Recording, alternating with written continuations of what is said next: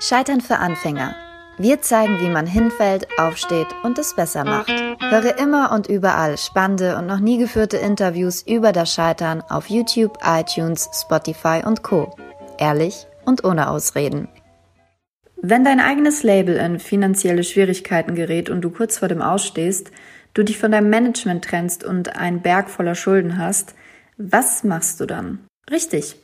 Du steigst paar Jahre später direkt auf Platz 1 der deutschen Albumcharts und verdrängst sogar Helene Fischer mit ihrem damaligen Dauerbrenner Farbenspiel auf Platz 2. Ich spreche heute mit dem Frankfurter Rapper Vega über Größenwahn, Loyalität, die Jobs, die er mal hatte und was er noch erreichen will. Dieses Gespräch wurde letztes Jahr aufgezeichnet und wir sprechen unter anderem über das Polizeiaufgabengesetz, gegen das viele zu der Zeit in Bayern protestiert haben. Leider ist es durchgekommen, jedoch werden noch weitere Bundesländer betroffen sein, also haltet euch auch hier auf dem Laufenden. Ich habe euch einen Link in die Infobox gesetzt. Wenn dir das Video gefallen hat, dann gib dem Ganzen einen Daumen nach oben, abonniere den Channel, aber am Ende folge deinem Herzen. Viel Spaß mit einer neuen Folge Scheitern für Anfänger.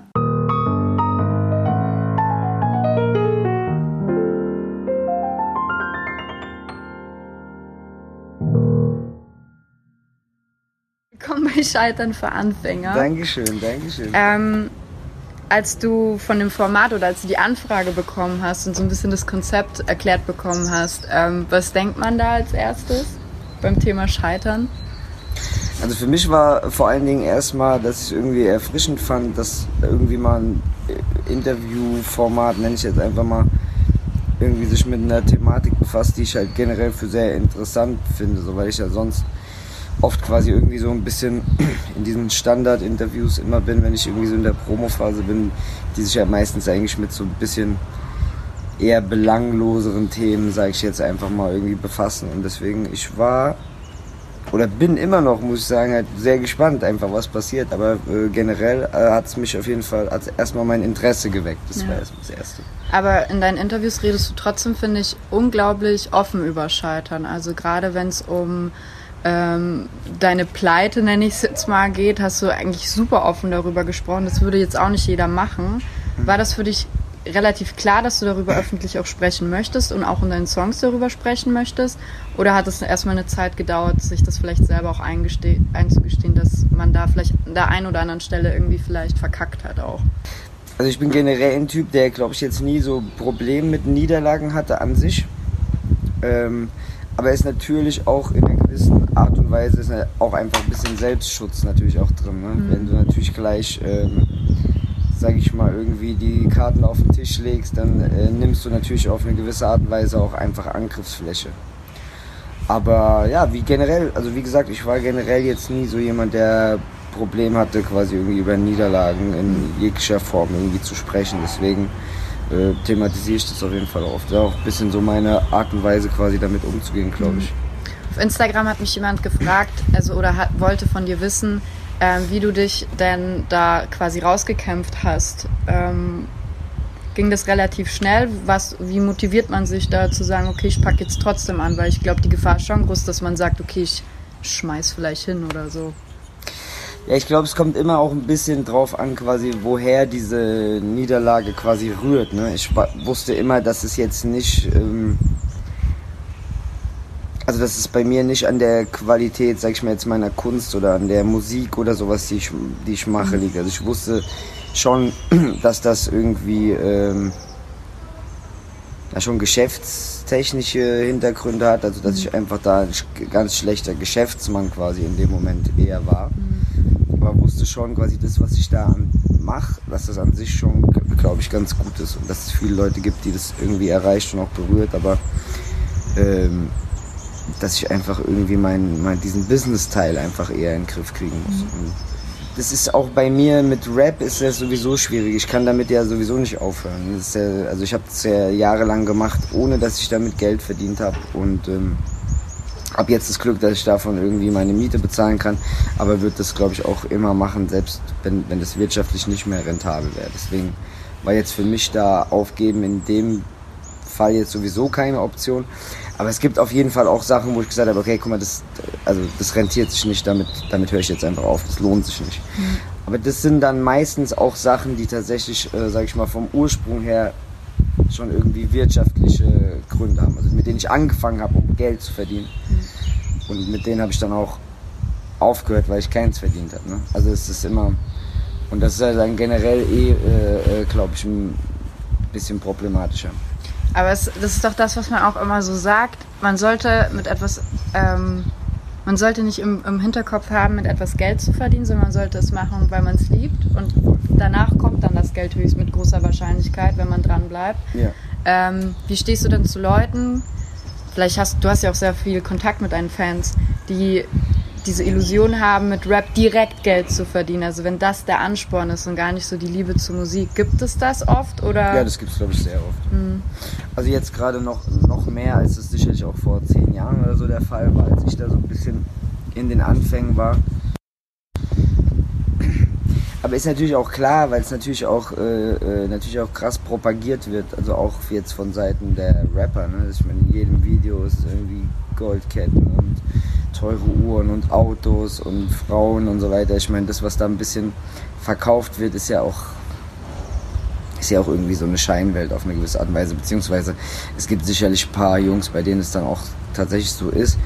Aber natürlich klar, die Kids fangen dann sicherlich heutzutage auch öfter an, äh, Mucke zu machen, quasi aus den falschen Beweggründen. Mhm. Das war bei uns nicht der Fall. Also ich habe sehr, sehr lange überhaupt nicht darüber nachgedacht, dass ich das irgendwie kommerziell ähm, irgendwie Musik vertreiben kann, sondern ich konnte mir lange auch überhaupt gar nicht vorstellen, dass das überhaupt jemand wirklich dafür Geld ausgeben würde. Das ist dann mehr oder weniger so, wie du auch sagst, dass dann einfach so passiert. Mhm. Hast du dann diese, diese wirtschaftlichen Geschichten, wo du sagst, okay, da hat mir noch das Wissen gefehlt, hast du das jetzt nachgeholt oder hast du dir einfach quasi Profis dazugeholt, die davon Ahnung haben? Weil manchmal spricht man ja auch davon, manche Sachen musst du nicht können, da musst du dir einfach die richtigen Leute holen.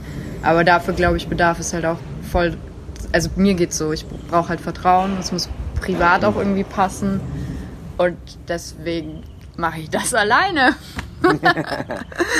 ja, nee, das macht Sinn, das verstehe ich vollkommen. Also ich muss auch sagen, ich bin darin immer noch sehr, sehr schlecht. Ich hatte dann irgendwann das Glück, dass ich glücklicherweise so viel Geld verdient habe, dass, es, dass, ich, dass ich quasi mir selber, die, dass es mir die, die Fehler verzeihe, die ich mache. Aber ich würde mich immer noch nicht als einen guten Geschäftsmann äh, bezeichnen. Mhm. Und ich weiß auch nicht wirklich, also ehrlicherweise, ob ich da jetzt Leute im Team habe, die da drin sehr gut sind. Also es ist halt sehr ähnlich, wie du eigentlich auch gerade beschrieben hast. Ich brauche natürlich dann auch irgendwie eine gewisse Basis. Aber generell wird das schon auf Dauer Sinn machen, sich da jemand quasi ins Boot zu holen, der da einfach ein bisschen abgebrühter ist und einfach.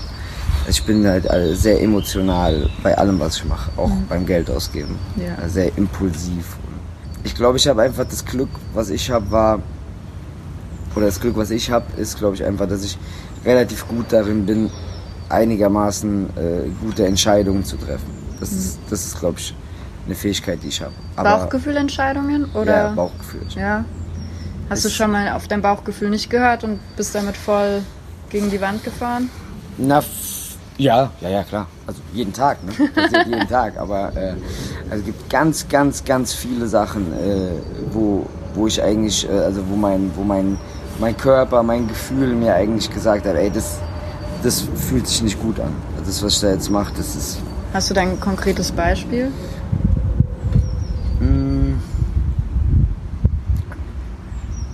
Naja, also es ist oftmals tatsächlich einfach auch, äh, äh, sind oftmals auch einfach Menschen halt, mit denen ich mich umgebe. Ne? Also wenn Leute irgendwie dazukommen, sei es geschäftlicher Natur oder auch privater Natur, ich mit Leuten irgendwie eine Beziehung in irgendeiner Art und Weise eingehe und ich einfach, aber ursprünglich eigentlich von der ersten Sekunde an einfach fühle, ey, das ist nicht, wenn, der, wenn die um mich rum sind, fühlt sich nicht gut an. Mhm. Also es ist einfach so, ich so, dann, da, da werde ich natürlich auch jetzt irgendwie von, von Monat zu Monat besser, immer ist es halt, glaube ich, ein Lernprozess. Mhm. Dass ich einfach immer mehr sage, ey, ganz im Ernst, dafür ist, dafür ist halt mein Leben zu kurz, dass ich mich mit Leuten umgebe, die mir einfach kein gutes Gefühl machen, weißt du. Ähm, und das habe ich, das hatte ich oft. Mhm. Also, Hältst du dann deine Kreise auch klein? Oder bist du so ein, so ein Mensch mit einem riesen Freundeskreis? Nee, also schon, ich glaube schon, dass ich sehr viele Leute kenne, aber viele Sachen sind schon auch oberflächlich. Also die, die Leute, mit denen ich wirklich in einer tieferen Beziehung irgendwie bin, das ist schon ein relativ kleiner Kreis, der auch eigentlich schon sehr lange bei mir ist. Mhm. Aber äh, ja, wie gesagt, also das da habe ich sehr, sehr oft, wo ich von Anfang an gesagt habe, ey, das fühlt sich eigentlich scheiße an. Dann habe ich aber kopfmäßig gesagt, ey, vielleicht ist aber macht es Sinn wirtschaftlich und so weiter. Und es hat sich dann eigentlich auch immer quasi so rausgestellt, dass mein Bauchgefühl mich da eigentlich nicht getäuscht hat. Mhm. Ich glaube auch, man kann so ein bisschen Intuition verlieren. Also ich hatte so eine Phase, da dachte ich, ich muss alles logisch angehen. So, weil mein Umfeld so war und mhm. immer so Sachen auch hinterfragt hat und ich so gesagt habe, ja, weil halt. Also das war immer so mein Argument, weil ich eben etwas empfunden habe und dachte, ja, ist halt so, damit fühle ich mich wohl. Irgendwann habe ich dann angefangen, so logisch zu denken und äh, ja, und auch vor allem vernünftig. Und das war im Nachhinein immer falsch so. Obwohl es am Anfang super vernünftig und 0815 war, habe ich so gemerkt, ey, größter Fehler. Äh, also auch wirtschaftlich, aber auch so zwischenmenschlich falsche Projekte angegangen mit den falschen Leuten, auf die Fresse gefallen. Und ähm, ja, auch meine Loyalität. Und das ist gerade so ein Thema, das mich krass beschäftigt. Und ich habe gestern halt von deinen Fans her gemerkt, loyalste Fancrew ever. Deine Leute sind unglaublich loyal, das merkt man auch. Ähm, ich maß mir das jetzt einfach mal an, das zu merken, keine Ahnung. Ähm, mhm. und ich weiß manchmal nicht, ob meine Loyalität gegenüber anderen Leuten sich lohnt. Also was heißt sich lohnt, aber ich habe Angst, dass das ausgenutzt wird und verwechselt wird mit meiner Naivität. So. Mhm. Ich, man könnte gewisse Moves machen, die wären nicht loyal, dann wäre man vielleicht ein paar Schritte weiter, aber ich würde mich dann nicht gut fühlen. So. Mhm. Wie, so, wie sind so deine Erfahrungswerte damit? Also warst du schon immer loyal oder hast du auch mal gesagt, hey, nee, ich muss jetzt mal. Naja, es ist, dieses Loyalitätsding ist natürlich ein ganz großes Thema und daraus natürlich auch ein großes Wort. Ich bin, glaube ich, ein sehr loyaler Typ. Ich hatte auch Zeiten, wo ich Loyalitätsfanatiker war, so. Und habe aber auch irgendwann gemerkt, dass man auch unloyal sich selbst gegenüber sein kann. Weißt du? Mhm. Also, und ich habe dann irgendwann gemerkt, okay, es gibt einfach Sachen. Also, das hört sich immer so an, als würde man sich so ein bisschen selbst beweihräuchern, wenn man so selbstlos ist. Aber ich meine das, mein das gar nicht eigentlich als so eine, ich sehe das nicht als so eine positive Eigenschaft. Weil man vergisst sich manchmal einfach selbst. Ne? Also man mhm. macht sehr viele Sachen für andere Leute und dann sage, ey, ich bin da loyal, meine Jungs, meine Jungs, meine Jungs. Und ist aber sich selbst gegenüber eigentlich so ein bisschen untreu auf eine gewisse Art und Weise. Und ich versuche einen Zwischenweg quasi jetzt mittlerweile zu finden, zu sagen, okay, ich kann das machen, ich kann das auch so weitermachen, aber ich muss irgendwie an einem gewissen Punkt auch einfach gucken, okay, was, was eigentlich mit mir so, ne? Mhm. Und das, das habe ich eigentlich auch, glaube ich, oft vergessen. Also ich habe viele Sachen sehr lange weiterlaufen lassen, einfach weil ich gesagt habe, ey, guck mal, die haben damals, der hat damals mit mir angefangen, der hat mir damals das gegeben, vor fünf Jahren hat er mir das gemacht und so und dann, aber dann weitere fünf Jahre quasi Scheiße dafür gefressen und das ist einfach auch was, was für dich selber so schlecht ist und was irgendwie, also was glaube ich auch mich auch zeitweise irgendwie auch wirklich krank gemacht hat. Mhm. Ich meine, was ich auch wirklich körperlich gespürt habe, dass es mir einfach, dass es mich Kraft kostet, dass es mir Energie kostet, dass ich müde bin, dass ich im Arsch bin, dass ich antriebslos bin dass ich keine Lust mehr habe, gewisse Sachen zu machen, weil ich einfach von Leuten umgeben bin, die sich einfach nicht gut anfühlen. So. Mhm. Und ähm, deswegen, ich glaube, Loyalität ist schon gut, aber man muss auch zu sich selbst, sich selbst gegenüber auch loyal sein. Mhm. mhm, mhm. Ja, aber ich hatte den Fall vor kurzem, ich habe mit, kennst du noch Erkan und Stefan? Ja. Ich habe mit Stefan geredet, also der heißt natürlich nicht im echten Leben Stefan.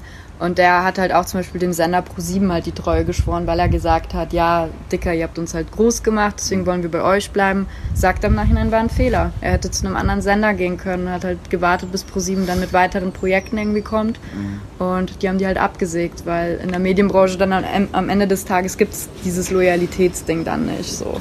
Klar, das ist ja auch ist halt auch die Sache, dass man, weißt du, und das, bei mir hat sich das wirklich durch meine ganze Karriere gezogen. So, weißt du, ich hatte ganz früher schon bei meinem ersten Label auch einen Künstler, der mich da gesigned hat, dem ich auch sehr loyal gegenüber war, meiner Meinung nach. Und du musst auch irgendwann einfach an den Punkt kommen, wo du einfach sagst, ey, guck mal, du hast mir damals einen riesen Gefallen getan, du hast mich damals aufgesammelt und mir das gegeben, aber irgendwann hast du es halt auch zurückgezahlt, so, weißt du. Mhm. Und ich glaube, ähm, Erkan, Stefan oder welches Beispiel auch immer du mhm. nennen kannst, verstehst du, die sind die waren ja nicht da, wo die waren wegen Pro7. So, weißt Mhm. du, Pro7 hat denen bestimmt dann da irgendwie diesen Spot gegeben, aber die müssen selber da rausgehen und ihren Scheiß machen. So, Ja. weißt du, deswegen ist es, äh, ich glaube, also ich bin mittlerweile schon auf dem Level, wo ich sage, also die Leute, die auf Dauer erfolgreich sind und, und wirklich groß, größere Erfolge haben, und ich meine jetzt nicht so, die blitzen einmal auf und sind wieder weg, die sind alle da, weil die alle einfach krass arbeiten, weil die gutes Talent haben und weil die ready sind, einfach über die Grenze zu gehen, weißt du, bei gewissen Sachen. Und ich glaube, da, da kriegt man halt einfach irgendwie nichts geschenkt und dann muss man sich auch nicht irgendwie jemandem, qua- jemandem quasi sein Leben dafür schreiben. Ja, weißt du? Wie äh, definierst du für dich selber Erfolg oder hat sich das auch mit der Zeit so geändert, wie man Erfolg ähm, definiert? Ich kann mir gut vorstellen, dass man am Anfang Chart-Erfolge Mhm. sehr gefeiert hat. Ich weiß jetzt nicht, wie das bei dir ist. Du hast jetzt schon zweimal die Eins war das, oder? Äh, einmal, ja. Einmal. Ja. Ähm, ich weiß nicht, also sind das noch so Sachen, mit denen man sich auseinandersetzt oder ist man da auch so ein bisschen schon, dass man sich denkt, ja, es ist schon cool, aber ich habe es mir noch geiler vorgestellt, so? Weil Die Eins generell meinst ja, du? Nee, also das erste Mal die Eins war schon krass. ja. Das ist natürlich, klar, wenn du einfach, dir einfach denkst, okay, gut, es gab. Wie hast Ja. du das erfahren? Na, ich wurde damals überrascht äh, von, von meinem Label quasi. Ja. Die haben dann einfach bei mir vor der Tür gestanden mit so einer, äh, mit so, was haben die gehabt? So Luftballons mit einer Eins drauf und so weiter. Aber du kriegst es, also mittlerweile würde ich das schon ein, zwei Tage vorher machen. Ja. Aber nee, das ist natürlich geil. Die Eins ist immer geil, wenn du einfach denkst, okay, es gab einfach jetzt in der Woche, gab es in ganz Deutschland niemanden, der mehr Umsatz gemacht hat mit CDs als ich. Das ist natürlich das ist schön. Aber es ist natürlich auch ein Ego-Ding. Ja. Bei mir ist, also Erfolg an sich hat sich ein bisschen verschoben. Also das, was ich, was ich denke, was ist, was ist Erfolg, hat sich in den letzten Jahren ein bisschen verändert. Bei mir ist, dass ich so sehr heimatsbezogen Erfolg definiere. Also vielleicht zum Beispiel mein größter Erfolg war, dass ich zum Beispiel in Frankfurt in der Jahrhunderthalle gespielt habe. Das, das war für mich Erfolg, weil das, was für mich immer am wichtigsten war oder am allerwichtigsten war, war, okay, ich wollte in Frankfurt, also äh, da bin ich auch ein Psychopath, einfach so, ich will, ich will wirklich, wenn ich da, ich will da eine Legende werden. Und das ist ganz straight, das ist, was ich sage. Wenn ich irgendwann den Löffel abgebe, will ich, dass, dass sie mir da eine Statue hinmeißeln, weißt du, Ja. auf gut Deutsch Ja. gesagt. Das war, und das ist für mich der größte Erfolg. Das war immer für mich mein größter Ansporn. Natürlich will ich auch Geld verdienen. Ich will so viel Geld wie möglich verdienen. Das steht außer Frage. Ne? Aber so Sachen wie einfach, dass ich morgens aufstehen kann, dass ich äh, mit meinem Hund rausgehen kann, kann äh, mit meiner äh, mit meiner Freundin äh, frühstücken, kann mich austauschen, kann in die Stadt gehen, kann Kaffee trinken, kann mir einteilen, wie ich wann wo arbeite, kann mir die Leute aussuchen, mit denen ich arbeite, ich kann mir mein Team selber zusammenbauen, weißt ich kann unterwegs sein und ich bin eigentlich irgendwie sagen wir jetzt außer von ein paar Termine, die eigentlich aber auch sehr flexibel sind und einfach Gespräche führen, die mir Spaß machen, das ist natürlich einfach schon ein riesiger Erfolg. Ist Also ich, eine große Freiheit eigentlich, ne? absolut. Und, und also das ist eine der größten Erfolge, wo ich auch sage, also muss ich einfach sagen, wirklich, das können vielleicht viele Leute nicht nachvollziehen, aber für mich ist so ein, so ein normales Leben, also so ein, ich bin irgendwo angestellt und gehe arbeiten 40 Stunden die Woche und verdiene, das ist für mich einfach wirklich keine Option. Nee, das ist die Hölle. Also in meinen Augen ist das Ja, ich habe es auch gemacht. Ja. Ich habe es auch gemacht, klar. Ja. Aber äh, als Also was? das ist- Oder in welchem ich habe Ausbildung im, als Einzelhandelskaufmann gemacht. Mhm. Klamotten verkauft. Ich war, ich war schon alles. Ich war schon Bofrostmann. Ich war schon, äh, ich habe schon äh, Handyverträge an der Tür verkauft. Alles, alles mögliche. Mhm. Coca-Cola äh, Lieferant war ich und lauter so Geschichten. Wann war das letzte Mal, dass du so einen Job machen musstest? Ich habe aufgehört zu arbeiten 2012. Weißt du, was das Geile ist? Dass du sagst, ich habe aufgehört zu arbeiten. Ja, ja. Das ist voll schön. Ja. Das heißt, du siehst das, was du machst, nicht als Arbeit, Voll, weil voll. diese Arbeit, also dieser Begriff ist ja so negativ behaftet quasi, ne? Ich finde es auch krass, dass Leute einem sagen, wenn man selbstständig ist, was ja auf dich auch im Grunde zutrifft, ähm, das wäre mutig. Und ich finde es halt zum Beispiel krass mutig, sich in einen Beruf zu begeben, wo ich nicht weiß, wer mein Chef ist, wo ich nicht weiß, wer mein äh, Kollege ist, weil das, das damit steht und fällt sehr viel auch. Die siehst du länger und öfter wie deine Family, keine Ahnung. Und andererseits bin ich mir auch bewusst, dass nicht jeder selbstständig sein kann und soll. Also Klar. es muss diese Leute geben und ich bewerte das auch nicht mehr. Früher habe ich es bewertet, jetzt es war aber so eine Arroganz, finde ich. So dieses von oben herab, so ja, ihr macht alle nicht euer Ding, ich mache mein Ding. Es geht halt auch nicht klar so. Aber das habe ich jetzt auch erst gelernt so. Es gibt auch Leute, die tatsächlich ja oberglücklich damit sind. Voll, also genau. Die, aber Leute, die einfach eine, eine, eine Struktur brauchen, eine Mhm. gewisse Sicherheit und die damit vollkommen äh, cool sind. Mhm. Weil für mich ist das, ich bin, ich bin da, ich, ich kann niemand haben, der mir sagt, was ich machen soll. Das kann, das, das geht nicht, weißt du. Mhm. Ja. Und deswegen ist es auch so, ich, wie gesagt, deswegen sage ich, ich könnte das, ich könnte da nie wieder zurückgehen. Also unabhängig davon, auch wenn ich aufhöre, wenn ich aufhöre jetzt mit Musik Geld zu verdienen, ich würde irgendwie immer irgendwie was, versuchen zu machen, was, was mich irgendwie äh, in einer gewissen Art und Weise erfüllt und wo ich mich einfach ausleben kann. Also das ist für mich ganz, ganz, ganz äh, essentiell, glaube ich. Was äh, gab es trotzdem den, du gehst ja mit dem Scheitern jetzt unglaublich äh, reflektiert um und siehst es eigentlich eher als Chance zu lernen. Gab es für dich trotzdem so einen Punkt, wo du kurz dachtest, so fuck, ich bin gescheitert? Oder war das für dich immer klar, nee, nächster Schritt, go, go, go? Weil ich versuche auch den Leuten diese Romantik ein bisschen manchmal rauszunehmen, weil ich finde, es gibt, man soll ruhig auch sagen können, nee, da gab es auch Momente, wo ich echt nicht wusste, wie es weitergeht. Ja, so. die gab es natürlich ohne Ende. Aber generell, also um das, um das grundlegend nochmal zu sagen, glaube ich, es gibt fast kein größeres Geschenk auf der Welt, als zu scheitern. Also so richtig auf die Schnauze zu fallen, weil es gibt nichts, wo du so radikal und kurzfristig einfach lernst. Und das, also lernst Sachen, es gibt Fehler, wenn du richtig diesen Fehler machst du nicht zweimal. Das ist nicht wie so, ja, das ist ein bisschen scheiße gelaufen, aber ich probiere es nochmal. Und das ist halt, das ist wirklich so dieses, das, das kleine Kind muss einmal auf die Herdplatte greifen mäßig. Ne? Dann ich passiert's nie fast fünfmal manchmal drauf. Ja, das, dann war die nicht heiß genug. Ja. ähm, aber, also wie gesagt, nichts, wo ich halt so radikal gelernt habe, was mich auch nicht nur geschäftstechnisch, sondern auch menschlich. Also das, das kann ja, können ja tausend sein. Das kann ja, Ja. auch scheitern auf, auf menschlicher Basis sein. Also das, und das sind bei mir eher Sachen. Also klar, auch diese Business-Sachen, äh, äh, Schulden äh, ohne Ende gehabt und, und wirklich gedacht, ähm, Gehabt, du bist raus. Oder Ja, ja, musst du ja, noch? klar. Ah, krass, okay. na, ich hatte das Glück schon auch, dass das dann relativ relativ schnell dann auch Geil. bei mir einigermaßen ging. Aber ähm, klar, da gab es auf jeden Fall Momente, wo ich mir gedacht habe, okay, alles klar, jetzt hast du hier irgendwie äh, am Ende des Tages irgendwie vielleicht fast sechsstelligen äh, Betrag auf dem Deckel stehen, den du irgendwie irgendwelchen Leuten zurückzahlen musst. Also ich, ich, ganz ganz normal, also jetzt Hardcore gesagt, es gibt Leute, ne, die schmeißen sich von Zug dafür. Aber ähm,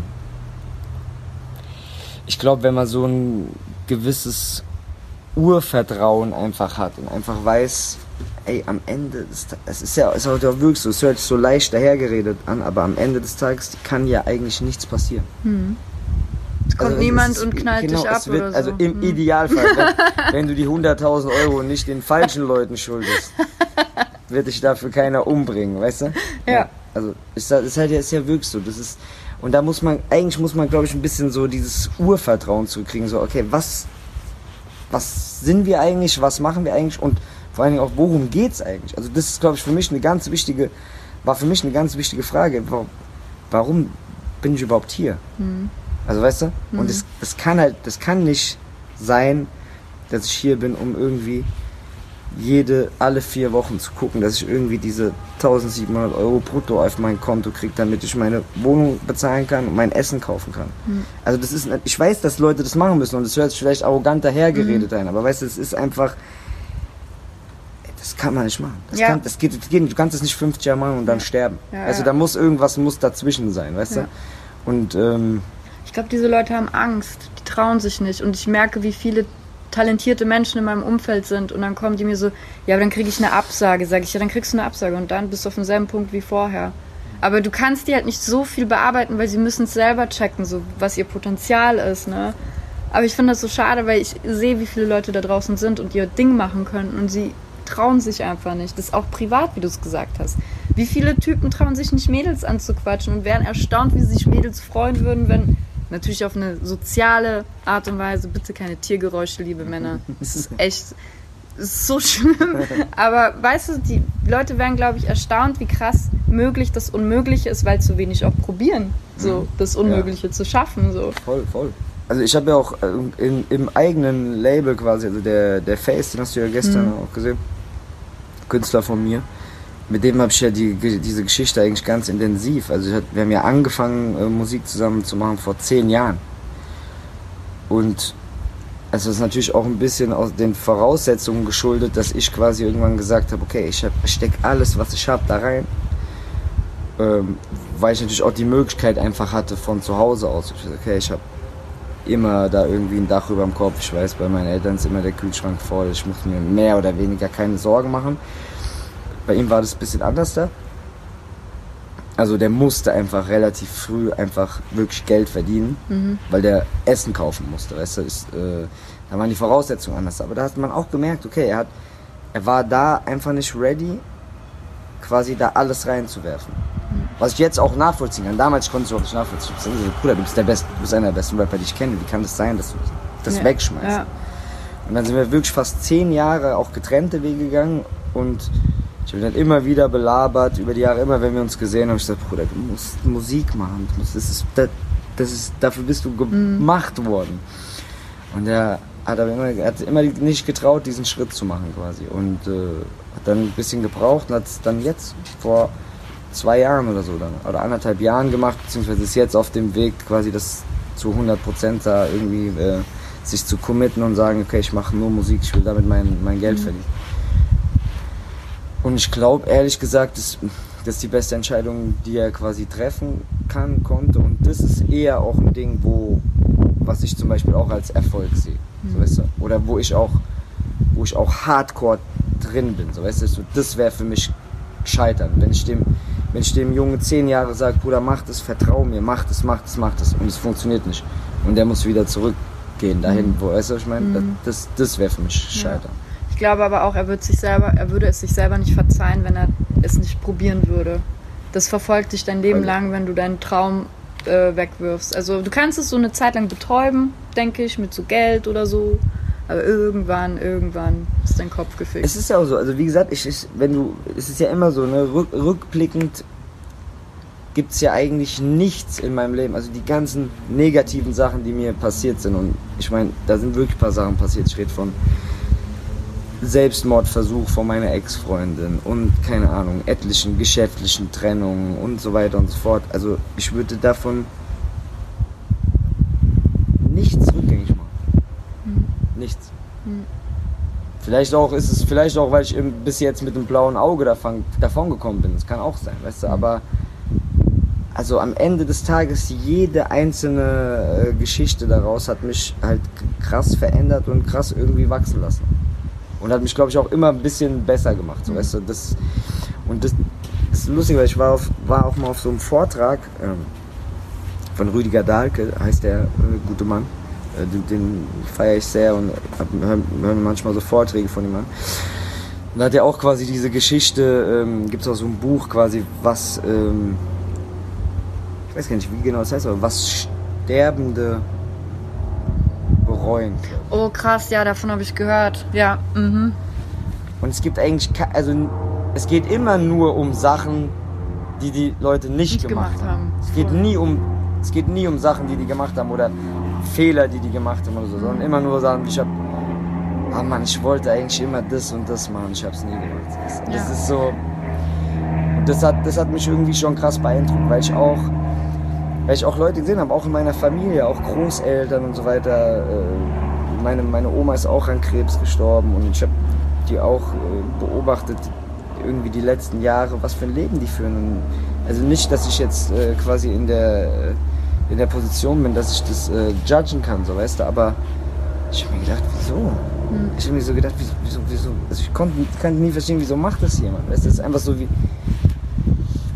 keine Ahnung, Gott hin oder her, aber aus irgendeinem, wir sind irgendwie hierher gekommen, weißt du, wir haben die Chance und ich glaube schon, dass wir auch erstmal grundlegend hier sind, um irgendwie uns äh, ein schönes Leben zu machen. Ja. Also irgendwie auch Spaß zu haben und zu lernen und, und uns zu entfalten, kreativ zu entfalten. Und ich glaube halt, dass, dass in jedem von uns ist irgendwie etwas drin, eine, eine, eine Kreativität, in welcher Hinsicht auch immer. Ich meine jetzt nicht, dass jeder Musiker sein muss Nee, oder nee, malen sein muss, Mhm. aber irgendwas, wo, wo, was, was einem liegt, wo er sich krass ausleben könnte. Und ich glaube, dass einfach halt 90% der Menschen auf der Welt das quasi komplett äh, äh, st- stumm machen. Ne? Und einfach Ich glaube aber, es ist auch ein gesellschaftliches Problem. Also, also bei uns in Deutschland natürlich ganz massiv. voll- ne? ja, ja. Also wir sind ja überhaupt nicht, wir sind überhaupt nicht dafür, äh, also unser, unsere ganze Gesellschaft in Deutschland ist überhaupt, pusht ja überhaupt gar nicht kreativ oder Genau. gibt dir überhaupt keinen kein, kein, kein Anschub dafür, dass, Genau. du, dass du auch den Mut fasst, das zu machen.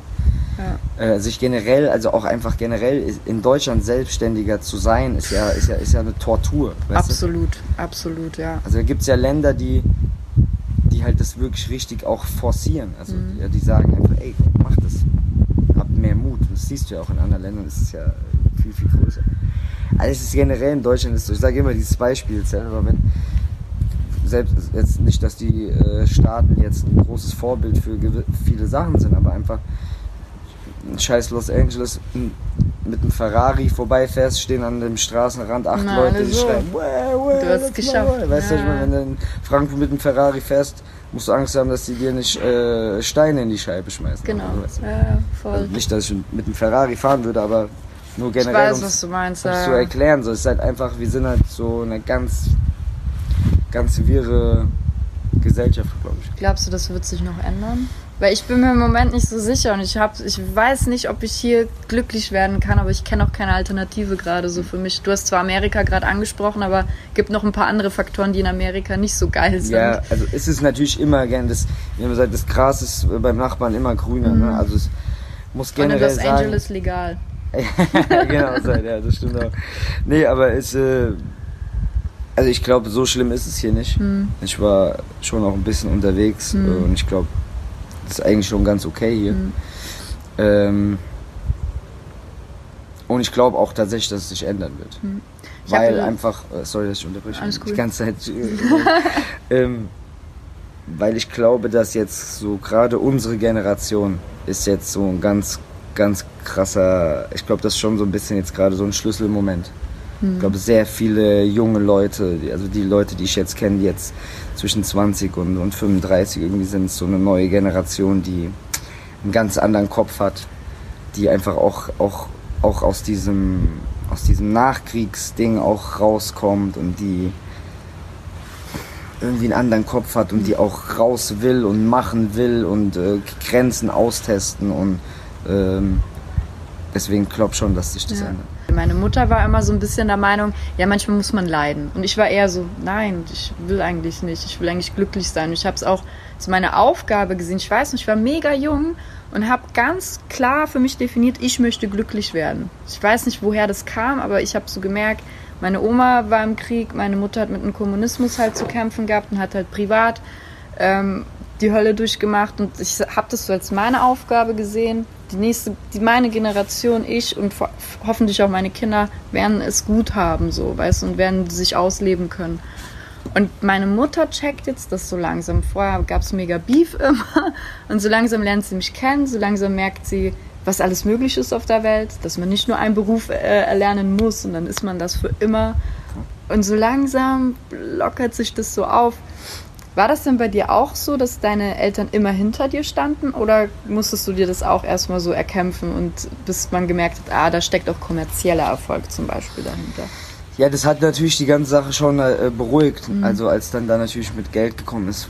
Also klar haben Eltern, haben glaube ich generell immer dieses Ding, dass sie einfach sagen, oh Mann, hoffentlich macht er irgendwas, womit er einigermaßen über die Runden kommt, was Ja. ich auch verstehen kann. Ich glaube, die ma machen sich einfach Sorgen. Ja, Ich muss sagen, ich war relativ radikal da auf meinem Weg. Also Mhm. ich habe da nicht äh, viel Raum gelassen für irgendwas anderes. Ich habe gesagt, das ist, ich werde es so machen. Es ist mir, also es ist egal, was es kostet. Mhm. Äh, das haben die relativ schnell gemerkt. Ähm, aber jetzt sind die, glaube ich, ganz happy, dass es so ist, Mhm. weil die auch merken, dass ich, dass ich halt einfach viel erträglicher auch so bin und aber es ist auch interessant, weil ich habe das bei meinen Eltern, habe ich das auch äh, miterlebt, was du auch sagst. Ja, meine Eltern sind auch so so typische Beispiele einfach, wo ich so sagst, so seit so einfach so sich so selbst so Grenzen setzen und sich einfach so limitieren selbst. Weißt du, so immer 20 Jahre jedes, jeden, jedes Jahr im August an die Ostsee gefahren, so weißt du. Mhm. Also mein, da hab ich so, wieso macht ihr? Wieso, wieso, wer sollte das machen? Also weißt du, nicht jetzt, das ist ja schön, jeder kann dann mal an die Ostsee fahren. Ich war auch da, ich mag die Ostsee. Ich hab gesagt, aber ey, ihr habt, ihr, habt, ihr habt das Geld, ihr habt die Zeit. Und so, da, da habe ich richtig so gemerkt, einfach, das war so. Also wie als hätten die gar nicht darüber nachgedacht, als gäbe es es gar nicht. Das war so fix. So, das, das, das haben schon quasi die Eltern von meinem Vater haben das schon gemacht. Die haben es dann auch gemacht. Genau. Da habe ich irgendwann so gesagt, ey, guck mal, es gibt so viel zu sehen, verstehst du? Ich bin so, ich, ich will überall hingehen. Überall, weißt du, es gibt keine, keine Gründe mehr. Wir haben das Glück, dass wir in ein Flugzeug äh, steigen und sind elf Stunden später am anderen Ende der Welt auf gut Deutsch, weißt du? Ich habe gesagt, nutzt es doch, weißt du? Und dann irgendwann haben die dann angefangen und haben so, sind dann ein bisschen auch rumgereist, so und ähm, fahren auch viel, lustigerweise auch äh, viel hier nach München zum, wegen Fußball und so Geschichten und einfach so diese, diese, diese, diese Selbstlimitierung, wenn, wenn keine Ahnung, wie das Wort heißt, so, sich einfach so zu nehmen, einfach zu sagen, ey, ihr könnt alles machen, es gibt kein, da ist kein Limit. Wenn ihr Bock habt, geht dahin. Wenn ihr Bock habt, alle 14 Tage von Frankfurt nach München zu fahren, um Fußball zu gucken, pff, warum nicht? Weißt ja. du, da, und zum Beispiel jetzt, mein, mein Bruder ist jetzt 19 geworden und der war jetzt das erste Mal, ist das erste Mal alleine nach äh, Thailand geflogen, weißt du? Alleine. Ja Krass. und ist da rumgereist, weißt du. Und das ist einfach so, dass dass ich einfach so sehe, so sollte es sein, weißt Ja. du, weil das ist. Warum nicht? Es gibt so viel krasse Sachen zu sehen, so viel krasse Leute kennenzulernen, äh, sich irgendwie ähm, irgendwie zu wachsen an allen möglichen Sachen. Und wie, wie, wie, du auch gesagt hast, in den, im Großteil der Fällen äh, stirbt man nicht, weißt du, auch wenn irgendwie was passiert. Ich habe so viele kranke Sachen auch erlebt, wenn ich irgendwo unterwegs war. Irgendwelche Lebensmittelvergiftungen und irgendwo in Thailand vier Tage rumgelegen, gedacht, ich sterbe einfach. Also, und, äh, aber trotzdem ist es am Ende, das sind alles so Stories, weißt du, ich weiß, ich kann jetzt, ich kann jetzt schon mein Leben, was ich bis jetzt geführt habe, ich kann, kann mit meinem Sohn oder Tochter oder Enkel da sitzen und ich kann einfach Monate könnte ich Geschichten erzählen. Und das ist, was ich, was ich will, weißt du. Ja. Und, ich, und einfach auch, ich will, dass jeder das kann. Weil es einfach geil ist, weißt du, ich liebe das. Das ist das Geilste für mich. Ja.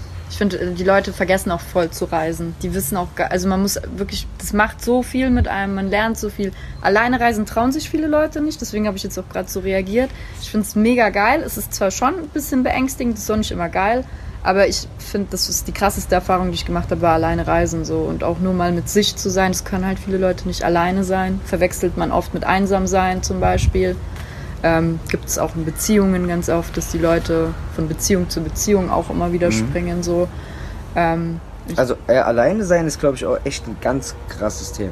Also das Ja. ist auch sowas, was ich tatsächlich auch jetzt erst so in den letzten drei, vier Jahren überhaupt so mich so langsam so rantaste Mhm. erst tatsächlich. Also ich war da, ich war nie allein. Mhm. Nie. Ich war immer, sobald ich irgendwo länger als 60 Minuten irgendwo mit mir äh, mich selbst ertragen musste, dann habe ich direkt irgendjemand angerufen, komm, wir gehen raus, komm, wir trinken Bier, komm, wir mal, komm, wir gehen was essen. Und ich hatte dann, äh, ich war auch bei einer Thailand-Reise, bisschen absurde Geschichte. Meine Freundin hat, äh, meine Freundin ist Kroatin und die hätte ein Visum gebraucht für Thailand. Eins von zwei Ländern. Polen ist auch darunter. Ja, eins von zwei oder ja. drei Ländern. ähm, und äh, die musste tatsächlich von Bangkok zurückfliegen. Äh, fliegen. Mhm. Also wir sind hingeflogen und die haben gesagt, du kommst nicht rein und waren einfach sau schlecht vorbereitet und die musste dann Mhm. wieder zurück. Musste dann ihr Visum holen in Stuttgart und ähm, deshalb war ich dann quasi wohl oder übel drei Tage alleine in Bangkok. Mhm. Und es ist auch, also selbst das war für mich eine der krassen Erfahrungen. Und dann habe ich auch dann irgendwie, daraufhin habe ich dann auch gesagt, so ey, äh, jetzt dann auch in diesem Albumprozess habe ich gesagt, ich will irgendwie mal fünf, sechs Tage alleine weg und dann war ich dann zweimal in Neapel alleine und habe dann da auch geschrieben und es ist schon, ist schon eine krasse Erfahrung. Also man, man unterschätzt es so. Die Ja. Leute sagen, ja klar kann ich allein sein, so weißt du, aber Das ist krass, ja. für mich war das dann, für mich war das dann noch verstärkt halt, weil ich dann einfach so in Bangkok war und es ist dann so, Boah. du bist dann nicht nur alleine, sondern du bist einfach so in einer ganz anderen Welt, so weißt Mhm. du, und du ich bin auch nicht jetzt so, dass ich direkt, wenn ich rausgehe, irgendwie Leute treffen, so, ey, wow, und reden, sondern ich bin so ein bisschen zu, zurückhaltender eigentlich, was das betrifft. Und das war schon krass. Mhm. Aber es war geil auch. Ja. Aber lustig, ich habe auch erst einen Tag bevor der, nee, zwei Tage vor Abreise gecheckt, dass Polen auch unter dieses Visum mhm. läuft. Musste auch noch schnell zum Konsulat und so Actions. Mega der Abfuck. Vor allem, wenn du es dann erst erfährst, ist es noch viel schlimmer. Ja. Also wenn du schon vor Ort bist, Alter. Ja, Hölle. ähm, kannst du gut mit Kritik umgehen? Nee, ich glaube sehr schlecht. Aber wenn, wenn so ein Album rauskommt, dann kommen auch diese Reviews oder bedeuten die heutzutage nicht mehr so viel. Ich bin da jetzt nicht so drin. Ich lese das auch ehrlich gesagt nicht. Also ich habe mich davon irgendwie komplett frei gemacht, mhm. dass mich das irgendwie. Also, naja gut, das wäre eigentlich auch gelogen. Also ich bin schon immer sauer, wenn ich eine schlechte Review kriege, aber äh, wenn ich dann so irgendwie kurz drüber nachdenke, ich das ist halt was soll ich ja dazu sagen? Ist halt irgendein Typ, den ich noch nie getroffen habe in meinem Leben, der halt mein Album angehört hat und dem hat es halt nicht gefallen hat. Mhm. So weißt du, das ist einfach so, wie soll ich das sagen, dass, dass du wirst es tausend Leuten zeigen und tausend Leute werden was anderes schreiben mhm. und davon werden 400 schreiben, ist der letzte Scheiß und 400 werden schreiben, das ist das krasseste, was ich jemals gehört habe. Das ist halt so, schwierig, glaube ich, irgendwie. Vor allen Dingen auch in, in, in meiner Branche, so Musikkritiker, das sind ja alles. Also sind ja selten wirklich ernstzunehmende Journalisten. Mhm. Und die meisten Leute haben einfach keinen Plan. Und gerade bei meiner Mucke, das ist auch was, was du, was du, glaube ich, so gar nicht so. Du kannst das nicht so. Wie soll ich das erklären? Das ist was, was, was was halt krass emotional ist und was du halt irgendwie, du musst irgendwie die, dieses, dieses Feeling haben, du musst irgendwie dieses, dieses Gefühl muss dich irgendwie berühren. Mhm. Es ist einfach sehr pathetisch, viele Sachen sind sehr überzogen, sehr theatralisch, sehr große Worte. Und ich glaube, es ist einfach so, entweder du hast dafür ein Fable oder halt nicht. Mhm.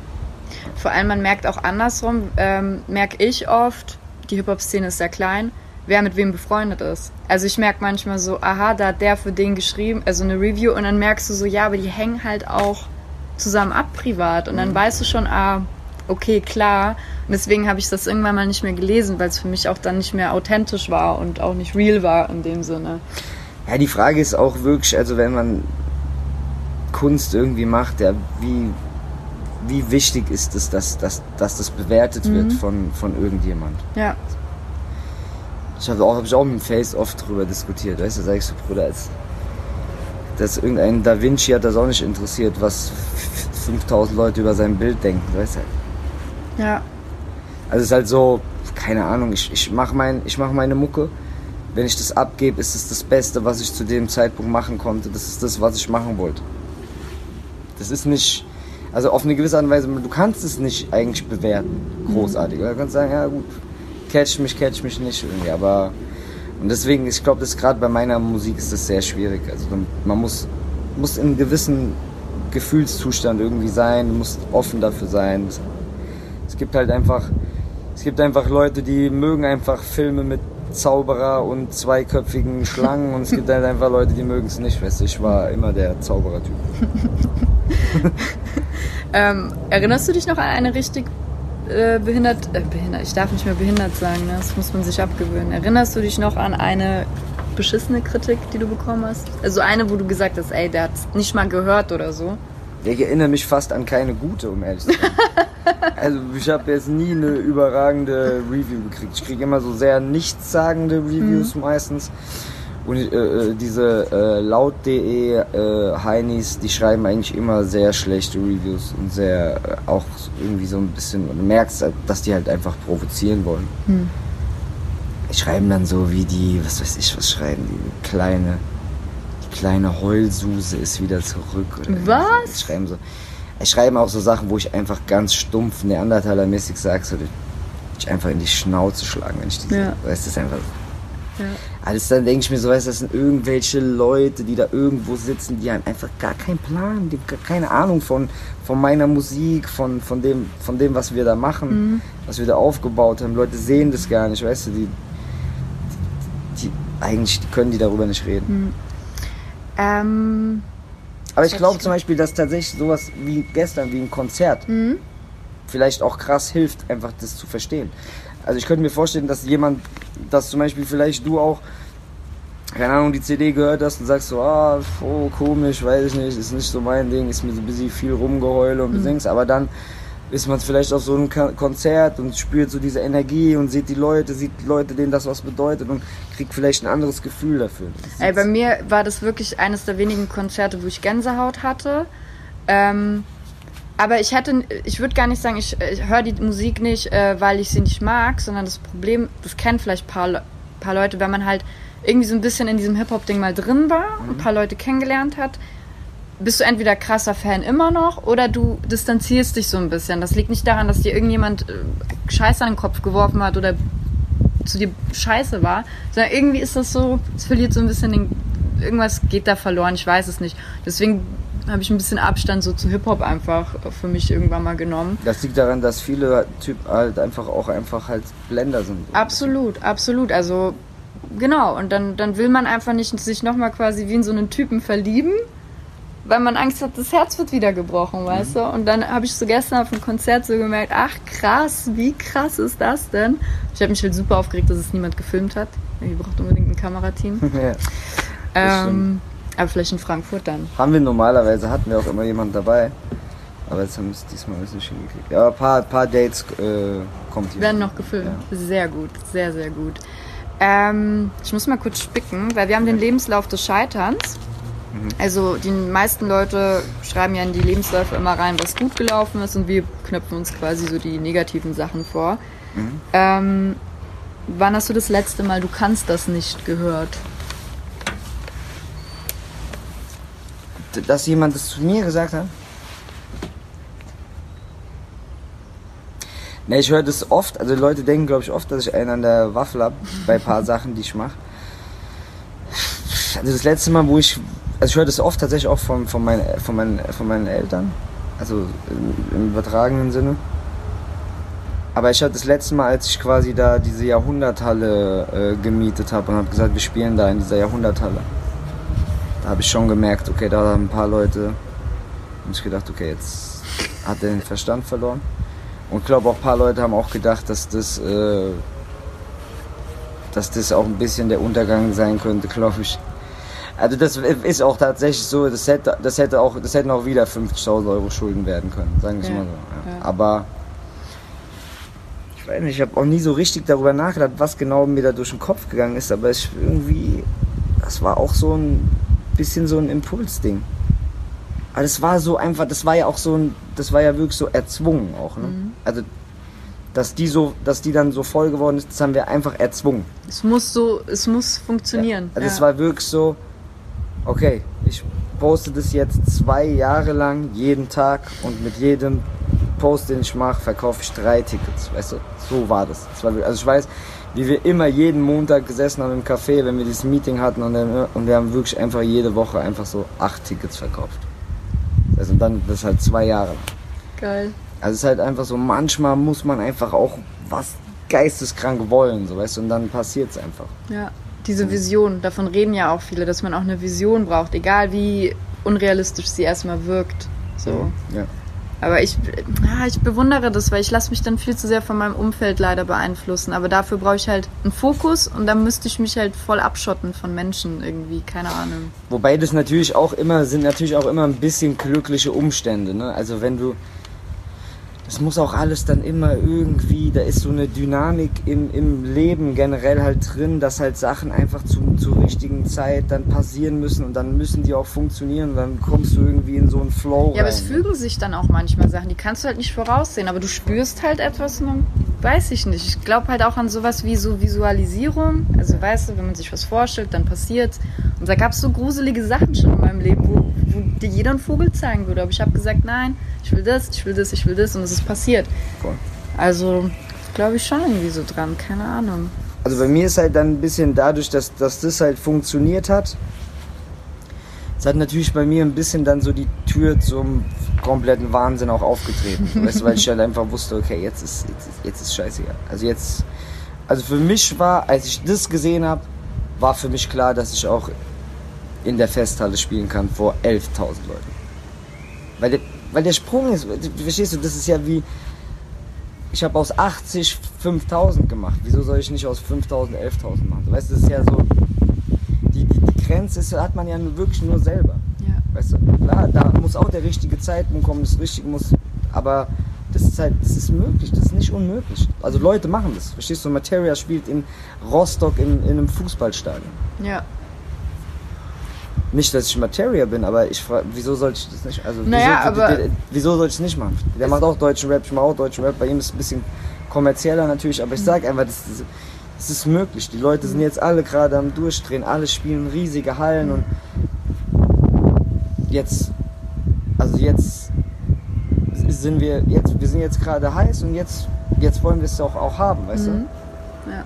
Ey, ist gar nicht so lange her, da hat Materia auch nur 40 Leute äh, da gehabt und er, ich glaube, er ist auch sehr verbissen und hat auch eine Vision gehabt und hat auch diese Ziele gehabt und so. Ich glaube, es war so, er wollte unbedingt zum Beispiel mal auf FIFA so als Soundtrack drauf. Und ich glaube halt, wenn du das vor ein paar Jahren, so vor sieben, acht Jahren gesagt hättest, dann hätte auch nicht jeder gesagt, ja, das ist jetzt realistisch oder so. Und er hat es geschafft. Er hat einfach gesagt, ich will das und dann ist es halt, man arbeitet halt dann langsam so drauf hin. Ja. Intuitiv. Ja, man hat einfach so Sachen, ich habe auch so, ich habe so Sachen im Kopf, einfach, wo ich einfach weiß, es ist schei scheißegal, was passiert, ich werde das irgendwann in meinem Leben machen. Weißt du, ich sag, zum Beispiel sage die ganze Zeit, und das ist auch so geil, weil ich auch bei manchen habe gar keine Ahnung, wie das überhaupt passieren soll. Aber ich sage zum Beispiel, ich will irgendwann zum Beispiel einen Film machen. Ich weiß, ich kann nicht mal sagen, was für einen Film, aber ich will irgendwann so einen, Film machen und will, dass der irgendwo im Kino läuft. Und ich meine nicht einen Film über mich, also, der, sondern de- also quasi einen Film und den halt so selbst drehen und Director-mäßig Sachen machen. Und ich weiß, ich werde das mit der Brechstange irgendwann machen. So, weißt du?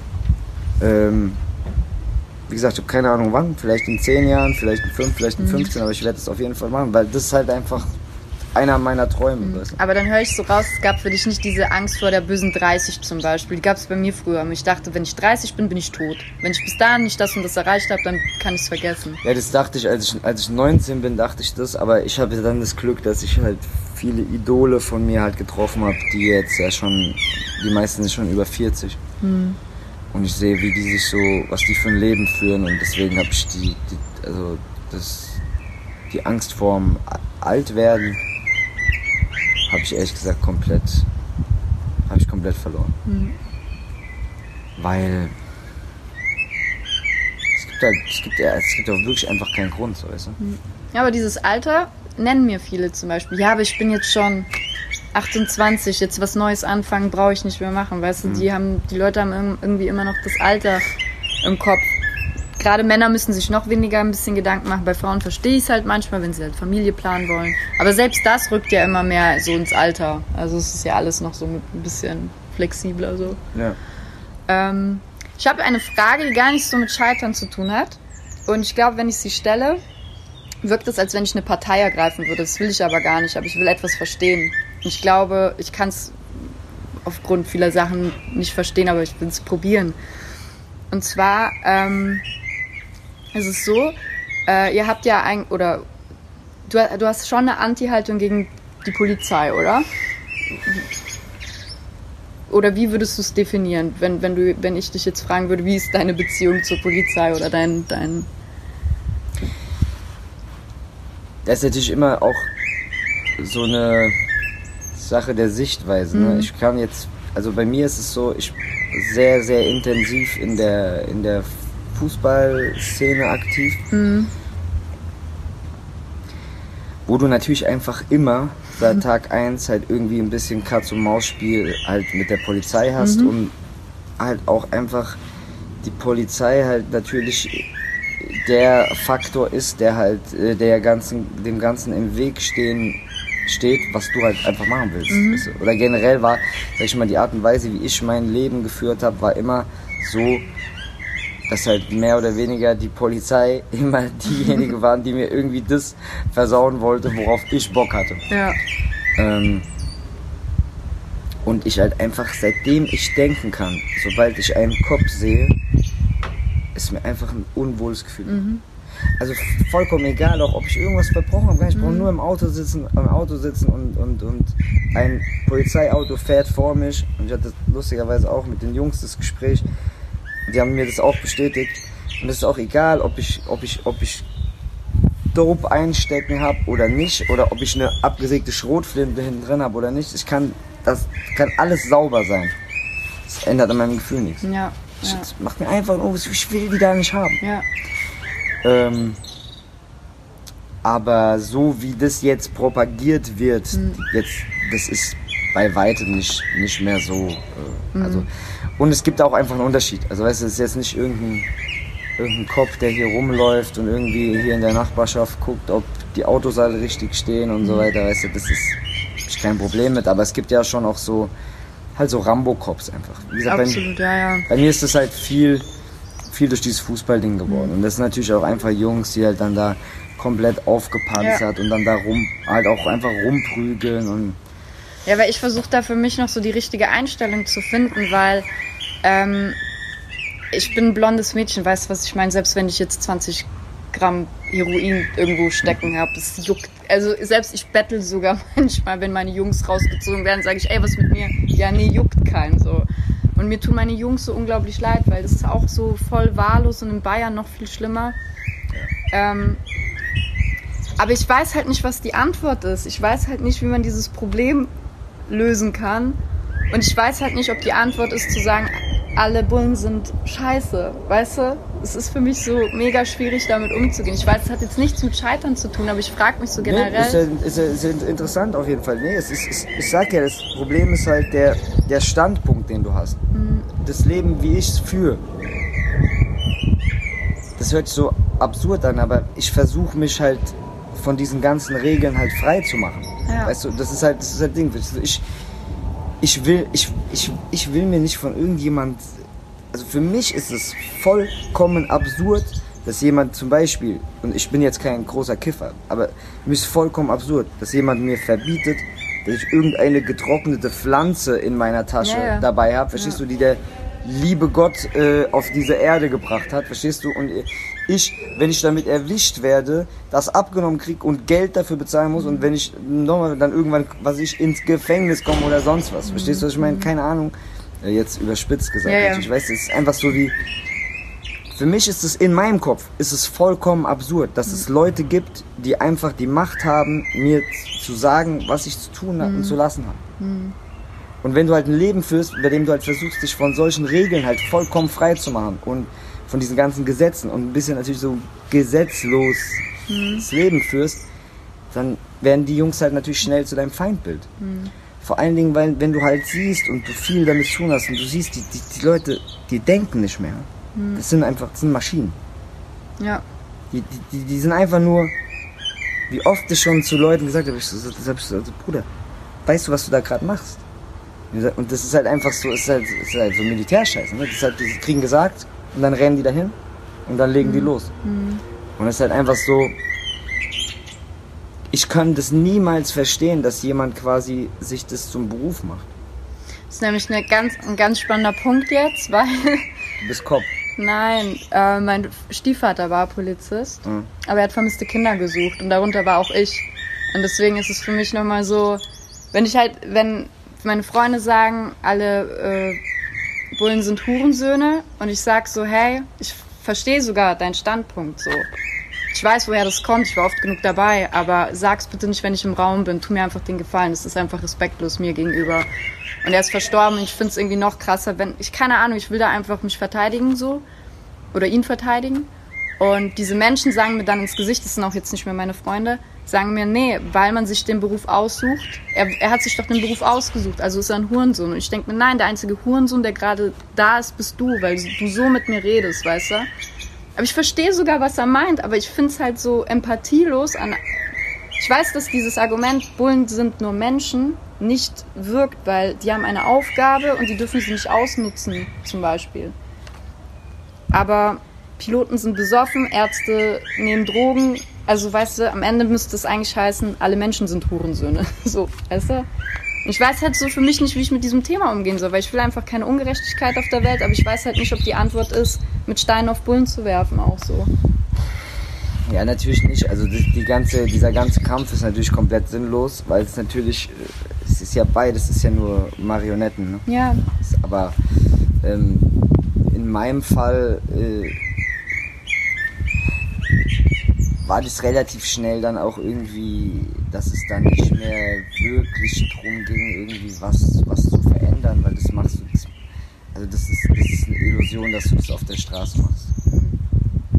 Ich bin auf der Straße mit einer vermummt und schmeiß einen Stein und der andere sitzt gepanzert mit einem Knüppel in der Hand und am Ende des Tages sind wir beide die letzten Vollidioten, weil einfach irgendwelche anderen Leute, die halt, äh, also wirkliche Verbrecher halt irgendwo anders da sitzen, so abgedroschen sich das an den Mann kriegt und wir halt da einfach ein bisschen Schnitzeljagd für Erwachsene spielen, so weißt du. Aber ähm, also ist natürlich komplett äh, pauschalisiert und ist natürlich auch Schwachsinn. Wahrscheinlich sind äh, größ der Großteil aller Polizisten äh, natürlich keine äh, Idioten. Mhm. Und ich glaube, es gibt da halt auch immer Unterschiede, weißt du? Es gibt ja Leute, die halt auch in den Job reingehen und wirklich sagen, ey, ich will irgendwie die Welt ein bisschen besser machen Ja. und will das zu meinem Beruf machen. Es gibt einfach Leute, die sagen, ey, ich hab Bock am Samstag irgendwelchen Idioten in die Schnauze zu hauen mit dem Knüppel, weil ich halt 21 bin und ein Rambo bin und wenn ich das machen kann und dafür noch Cash kriege, ist geil, so weißt du. Aber glaubst du nicht, dass man dann eher sich dafür einsetzen müsste, dass die Gesetzgebung ein bisschen geändert wird? Also jetzt zum Beispiel in Bayern haben wir am, im Mai eine, eine Demo, weil diese Polizeigesetze bei uns noch verschärft werden sollen. Ähm, also dass du ohne richterlichen Beschluss und so weiter ähm, festgenommen werden kannst, über drei Monate festgehalten werden kannst. Glaubst du, da, das ist eine Möglichkeit, dass man an der Gesetzgebung einfach was ändert oder versucht zu ändern? Ja, natürlich. Also das ist ja, was ich immer sage. Ne? Das ist ja, aber ist ja bei allem so. Ne? Äh, ich, ich, ich singe auch in jedem vierten Lied seit, seit über 50 Jahren gibt's für Nazis aufs Maul und ich, wir schlagen Nazis in die Fresse. Äh, Also das wird natürlich den Nazi nicht dazu bringen, äh, kein Nazi mehr zu sein, wenn er in die Schnauze geschlagen kriegt von den Jungs, die er sowieso schon hasst. Also das ist ja vollkommen klar. Ne? Wenn Ja. du also wenn du sagst, okay, guck mal, das ist ein Fascho, der hat irgendwie Gedankengut, was mir nicht passt und ich will, dass sich das ändert, wird das nicht durch Gewalt äh, entstehen, sondern wahrscheinlich eher durch, durch Austausch, also durch Gespräch, dass er merkt, okay, guck mal, ey, das ist ein korrekter Typ. Für, für was hasse ich den, weißt du? Ähm, also natürlich klar, wenn man was ändern will, dann muss es in der Politik passieren. Ja. Ja. Vielleicht nach dem Film. Perfekt. Ja, keine Ahnung, ich, ich wollte einfach mal so die andere Seite in Anführungsstrichen. Ne? Ich will eben keine Seite haben, aber ich wollte einfach mal so wissen, was heißt das eigentlich so? Was, was sind. Also ich will mo- eigentlich einfach nur in Ruhe gelassen werden. Sag ich ehrlich. Äh. Und wie gesagt, es ist wirkt ähm, wesentlich schärfer, als es tatsächlich Ja. ist. Aber muss auch dazu sagen, wir spielen natürlich auch ein bisschen damit. Ja, ja. Gut, ähm, dann ähm, würde ich sagen, war's das. Jetzt kommt die Sonne nämlich eh langsam in mein Gesicht, ne? Ähm, vielen, vielen Dank. Es hat sehr, sehr Spaß gemacht. Ich danke dir, ich danke dir für deine Zeit. Nein, also ich, ja, voll, gebe ich so zurück. ähm, ich wünsche dir noch sehr, sehr viel Erfolg, dass Dankeschön. du weitere sehr viele Hallen füllst. Ähm, ich war sehr begeistert vom Konzert. Und ähm, wir werden natürlich alle Links ähm, zu Spotify, ich glaube, Streaming ist das neue Ding so, ne? Davon ist auszugehen. Ja. äh, werden wir alle Links runtersetzen. Und ähm, ich würde auch sagen, ich, dass wir eine CD oder so oder irgendwas von deinem Merch auf jeden Fall noch ähm, als Gewinnspiel reinhauen, beziehungsweise eventuell machen wir sogar Crowdfunding. Ich weiß nicht, kennst du Crowdfunding? Genau, dass wir das irgendwie so reinballern, aber die ganzen Infos seht ihr dann in der Infobox. Ich muss das leider sagen, es tut mir echt leid. Ne? Muss ja auch promoted werden. Ja, voll, voll, voll. nutzt nichts, wenn es keiner sieht. Absolut. Äh, in diesem Sinne, abonniert den Kanal, äh, teilt dieses Video, aber am Ende folgt eurem Herzen. Ich töte jetzt diesen Vogel.